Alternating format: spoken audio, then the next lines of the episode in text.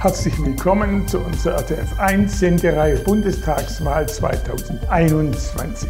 Wir stellen die Kandidaten der im Bundestag vertretenen Parteien unserer Wahlkreise vor und sprechen mit ihnen über deren Wahlprogramm und Wahlziele. Heute hier zu Gast von der FDP aus dem Wahlkreis 290 Tübingen-Hechingen Julian Grünke. Herr Grünke, herzlich willkommen und danke, dass Sie Zeit haben. Danke, Herr Steck, dass ich kommen darf.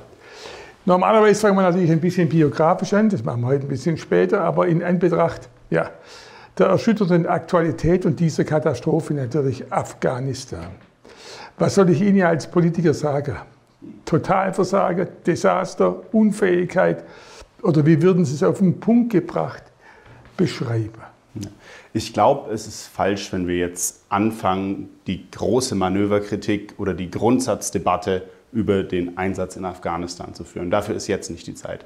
Jetzt ist wichtig, dass wir die Menschen, die mit dem Leben bedroht sind, vor Ort aus Afghanistan rausholen können, dass wir da alles tun, dass diejenigen, die uns auch vor Ort unterstützt haben, die wirklich riesige Probleme kriegen können unter einer Regierung der Taliban, dass wir für die Verantwortung übernehmen und dafür sorgen, dass die rausgehen. Die Bundeswehr ist unterwegs, äh, auch Kräfte der NATO, die Amerikaner, die Briten sind unterwegs, um in Kabul äh, Menschen auszufliegen. Ich hoffe, dass das gut geht. Ich hoffe auch, dass alle Soldatinnen und Soldaten äh, da auch heil rauskommen. Das ist ein sehr gefährlicher Einsatz, der da jetzt stattfindet, aber das muss jetzt gemacht werden. Und die Kritik, was schiefgelaufen ist bis dahin, Außenminister Maas hat vor Wochen eine gänzlich falsche Lageeinschätzung getroffen, als er gesagt hat, äh, er würde nicht davon ausgehen, dass in wenigen Tagen oder Wochen äh, das Land von äh, den Taliban regiert wird. Diese Einschätzung war offensichtlich gänzlich falsch. Warum das so war, muss geklärt werden. Ich gehe davon aus, dass er sich das nicht selbst ausgedacht hat, sondern dass unsere Dienste, auch die amerikanischen Dienste, die dieses Lagebild geschaffen haben, dass die elementare Fehleinschätzungen getroffen haben. Wie es dazu kam, muss dann geklärt werden. Aber jetzt ist erstmal wichtig, die Menschen müssen da raus. Wenn ich Sie bitten dürfte, kürzer zu antworten, sonst kriege ich einfach nicht die Frage durch. Eine Nachfrage sei doch noch gestattet. Ja. Wie erklären Sie sich, dass die auch von uns mit viel Geld und ja auch mit Toten bezahlte Ausstattung und Aufrüstung der Armee, Ausbildung äh, der afghanischen Armee völlig umsonst sozusagen war, dass die keinerlei Widerstand leisten. Ja, ich glaube, das ist ein, so ein Effekt äh, wie beim Domino. Es waren die ersten Einheiten, die aufgegeben haben, die äh, übergelaufen sind. Äh, und äh, dann war einfach für die anderen klar, äh, wir schaffen es nicht. Wir, wir können diesen, diese Welle nicht mehr brechen. Jetzt natürlich Thema Bundestagswahl. Sie sind noch ein junger Mensch, eine Ära geht zu Ende, 16 Jahre Kanzlerschaft Angela Merkel. Wenn man es richtig betrachtet, haben Sie wahrscheinlich bewusst gar nie eine andere Kanzlerin oder einen Kanzler erlebt.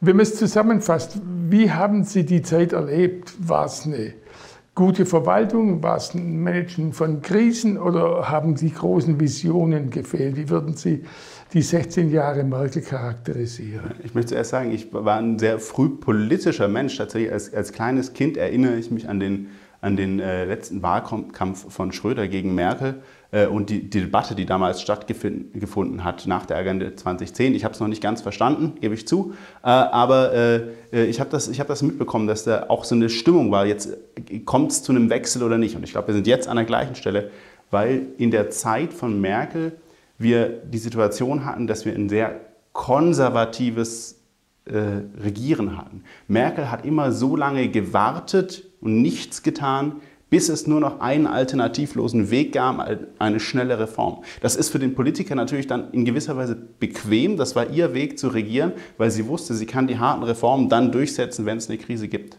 Flüchtlingskrise hat dazu geführt, dass wir ein Einwanderungsgesetz bekommen. Hat die FDP schon in den 90ern gefordert, aber es wurde zugewartet. Und Corona hat mehr für die Digitalisierung getan als die äh, Große Koalition in zehn Jahren davor. Jetzt natürlich. Es kommen auf jeden Fall Jahre, wo man mit Verwalten und Aussitzen nicht mehr weiterkommen. Die Probleme sind drängend. Was sind Ihre drei wichtigsten Themen? Nur mal benennen, wir gehen dann im Einzelnen drauf ein. Was sind Ihre drei wichtigsten Themen für die nächsten Jahre über den Wahlkampf natürlich hinaus? Das erste Thema ist Innovation und Innovationsfähigkeit. Die darf nicht verloren gehen, die darf nicht kaputt gehen, die brauchen wir unbedingt. Das zweite Thema ist ein doppeltes, nämlich Nachhaltigkeit. Nachhaltigkeit auf der einen Seite beim Thema wirksamer Klimaschutz und auf der anderen Seite, was unsere Staatshaushalt, unsere Staatsfinanzen angeht. Meine Generation wird es ausbaden müssen, was wir jetzt an Reformen versäumen. Bleiben wir mal gerade bei dem Thema Generation. Generationskonflikt müsste ja fast auch noch ein ganz wichtiges Thema in diesem Wahlkampf bleiben. Die Jungen sind eigentlich nicht zuletzt auch wegen Corona ein bisschen ja, die Verlierer. Keine Uni, keine Schule, kein Kindergarten, keine Partys, keine Lebensqualität. Wie sehen Sie das? Was muss besser werden, wenn möglicherweise eine vierte Welle droht? Ja. Äh, ich, ich halte es für eine Katastrophe, wie die Regierung die Belange der jungen Menschen angegangen ist in der Zeit von Corona. Die Entwicklung von Kindern, die teilweise zwei Jahre lang nicht in der Schule waren oder fast zwei Jahre lang nicht in der Schule waren, kaum Kontakt zu Mitschülern hatten. Das ist für die Entwicklung des Kindes ein riesiger Schaden, wohingegen den Kindern selbst kaum ein Risiko droht durch eine Erkrankung. Da hätten wir viel besser werden müssen, da hätten wir pragmatischer werden können und Konzepte fahren müssen, die dazu führen, dass wir sicheren Schulunterricht möglich gemacht haben. Für die Studenten gilt das Gleiche. Äh, psychische Erkrankungen waren bei Studenten ein Riesenproblem und sind es immer noch, äh, die entstanden sind dadurch, dass man diese Isolation hat in einer Phase des Lebens, wo man das nicht gewohnt ist und wo man eigentlich Kontakt braucht.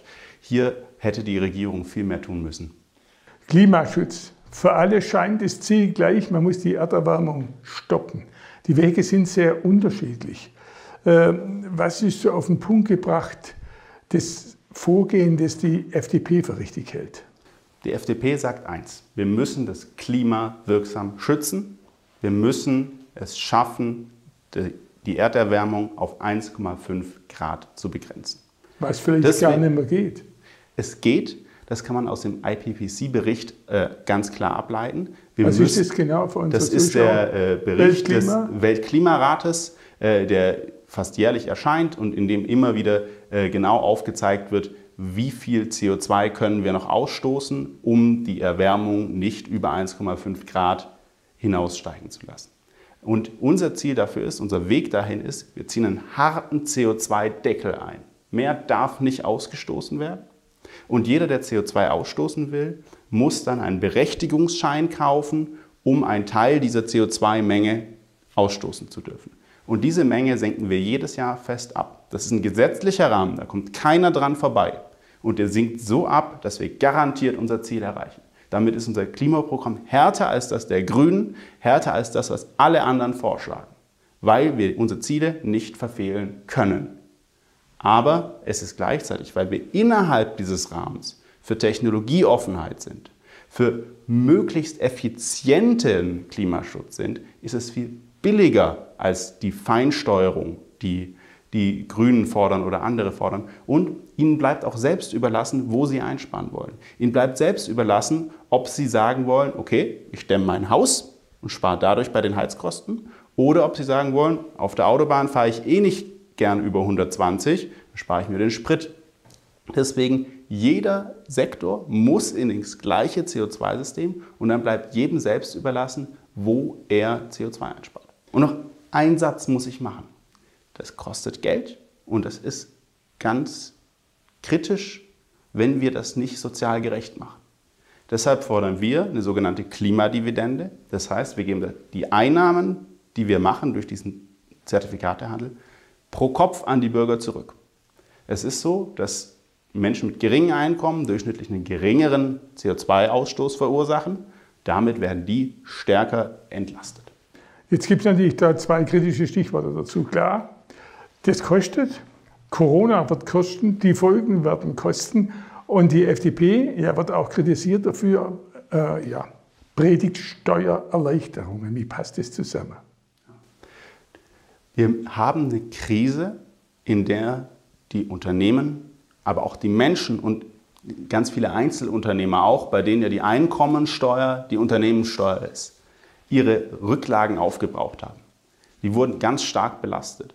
Und glaubt irgendjemand ernsthaft, ich glaube nicht mal Olaf Scholz selbst glaubt es, dass wir es schaffen werden, aus dieser Krise rauszukommen und wieder einen Aufschwung zu bekommen, wenn diese Menschen jetzt noch zusätzlich belastet werden. Das kann nicht funktionieren. Und wir sagen, Steuererhöhungen sind Sabotage auf, äh, für den Aufschwung. Das äh, können Ihre Zuschauer auch bald äh, auf den Plakaten äh, sehen, die wir im Wahlkreis aufhängen, weil wir glauben, dass diese Wette, dass es schon klappen wird, die Menschen zusätzlich zu belasten und dadurch die Finanzierung zu machen, dass die nicht aufgehen wird.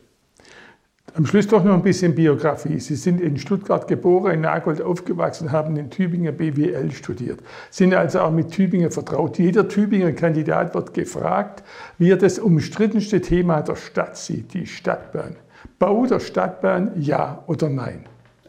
Äh, ich bin Ortsvorsitzender der FDP Tübingen. Wir haben ganz klar gesagt, wir werden uns, wenn die Alternativenprüfung vorliegt, anschauen, welche Alternativen gibt es und werden dann abstimmen. Und wir haben äh, abgestimmt und haben uns gegen die Innenstadtstrecke ausgesprochen, aber für das Gesamtprojekt der Regionalstadtbahn, weil wir glauben, es ist wichtig, den Verkehr nach Tübingen zu, äh, auf die Schiene zu verlagern und dann von den Tübinger Knotenpunkten, dann mehreren, eben nicht nur eine Linie, mit einem Schnellbussystem die Menschen dahin zu bringen, wo sie hin müssen.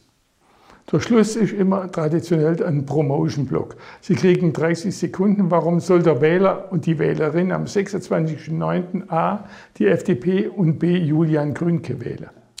Der Glaube daran, dass in Deutschland alles so bleiben kann, wie es ist, hat sich viel zu lange gehalten. Wir brauchen echte Reformen, wir brauchen Entlastung und wir brauchen einen Staat, der endlich wieder mehr möglich macht und nicht jedem Häuslebauer und jedem, der was anderes schaffen will, mit zusätzlichen Regeln um die Ecke kommt und das Leben eigentlich schwer macht. Wir wollen Entlastung, wir wollen, dass Sie wieder mehr machen können, dass der Staat Ihnen was zutraut und Sie stark macht für die Herausforderungen der Zukunft. Deswegen bitte ich um Ihre Stimme für mich und für die FDP bei dieser Bundestagswahl.